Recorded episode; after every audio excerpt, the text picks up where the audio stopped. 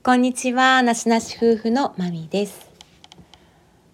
たった今 YouTube を開けて見ていたら、藤井風さんの花っていう曲のミュージックビデオが流れてきました。で、マミは藤井風さんのこの花っていう曲自体知らなくって、この PV 全部見て、まあ、映像からのインパクトがすごくって映像からのイメージでまず入ったんですけどあまり詳しくは言えないんですけど、まあ、いきなり棺が出てきたり霊柩車お葬式家とか火葬場を連想するようなね演出があったりで、まあ、まずそっからのイメージとかインパクトがすごくってメッセージとかがねすごいこうリンクシンクロを感じてま衝撃を受けて今思い立って撮っている感じです。歌も歌詞もすごくいいんですけどあのビデオ自体も中毒性があるぐらいなんか何回見てもいろんな解釈ができるビデオで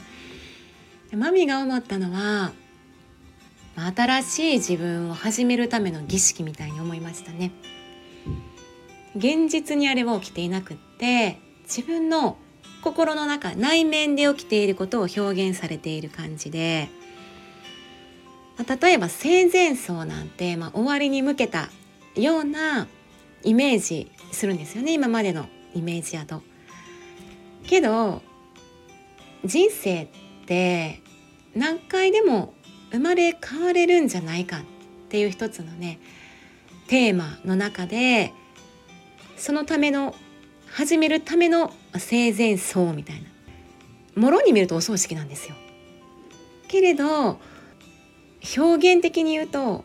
まあ小説の章が切り替わるように今までの自分の物語を一回終止符を打って新たに自分の出発点として新たに自分を始めるための儀式の形みたいに捉えられたんですよね。それが今私たちが発信している発信したい内容と結びついているなと思いました。でその映像に、まあ、曲がかかっていて歌詞が乗ってくるので余計にまた世界が広がってこの人素晴らしいなって思いましたね。でまあ個人的に私は藤井風さんっていうのはまあちょっと特別感を感じていてこの人きっと、まあ、宇宙の原理やったり、まあ、人生の仕組みやったり、うん、人間とは人生とはどこから来てどこへ帰っていくのかみたいな。なんか全ての宇宙の全てをおそらく知ってはる人やなと思うんです 勝手な妄想ですけどね。そういう使命というかね表現者としてきっとこういうふうにまあ音楽活動とかで発信していると表現していると思うし誰もが、まあ、この歌で言うと花花を持っているのでそのもともと平等にみんな持っている愛とか幸せとか調和とかっていうものを平等にみんなね全てが満ち足りているその花にみんなが響くからこんなにも多分たくさんの人を掴んでいると思うんですよね。すごいですよね再生回数とかもものすごいんですよ。7日前に上がった動画で今で再生回数390万回いってて人気急上昇中の音楽になってたりして藤井風さんに関してはマミは普段そんなに聞かないんですけどいや聞きよって感じなんですけどもうすごい才能にあふれていていろんな理由で人気があると思うんですけど私はこの人の持っているメッセージ性が一番特徴的やと思っているんですね。この人は一つのそういう使命を帯びて絶対にこれを天命としてやっているんだなっていう感じもするし、まあ、今さっき言うたようなあ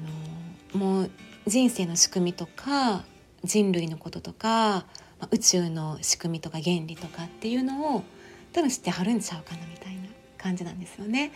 まあこれはもう本当にエンターテインメントの話にはなるんですけどあの「ワンピースの作者も多分そうだなって思っていますね。でまあ映像の話やったんですけどこの歌詞ですね。藤井風さんのこの「花」っていう歌のこの歌詞ももううまいことね本当に全てを言うてはるなって思うんです。もうこれさえこんな風に生きていったら生きづらさって感じひんと思います。であの本当にねこの人ワンネスを歌ってるんですよ。私まあ普段聞かないんでね申し訳ないんですけど。ある歌で言ってるんですよね。私はあなたあなたは私っていうフレーズをもろにも発信している人なんですよね。でこれはもうこの方がそういう体現をしているから体感として言っていると思うのですごい説得力があるからこそ響くと思うしこの歌に関してもねなんか誰を生きようかなとかみんな儚いとかみんな尊いとかうん。内なる花とかねいつまで迷うんだろうかいつかわかるよなとかまあここでも言ってますよね。全ては一つっていうね。いやなんかもうこの歌詞をねこの映像を見ながらこう噛みしめていくだけでもなんかふわってあったかくなる。もうこれは言葉にできないぐらいのこのねこの人のもと力があるんやろうなっていうのが思います。この潜在的にすっごい響いてるんだろうなっていうふうにちょっとね言葉に説明しにくくはなるんですけど思いました。なのでこの方が発信したいことってなんかわかるんですよ。なんかなんかつながっている感じがしてなんかもう聞かなくてもわかるみたいななんでやねんって感じなんですけど聞けよでしょ？聞けよなんですけどもう聞かなくてもこの人の持っているもの発信したいものこの人の世界観というのがもう分かっちゃうのでねっていうところでいや改めて思いましたね今回。この花っていうものが。しかもねこの YouTube 見てて突然出てきたんですよ。あの関連動画にも上がっ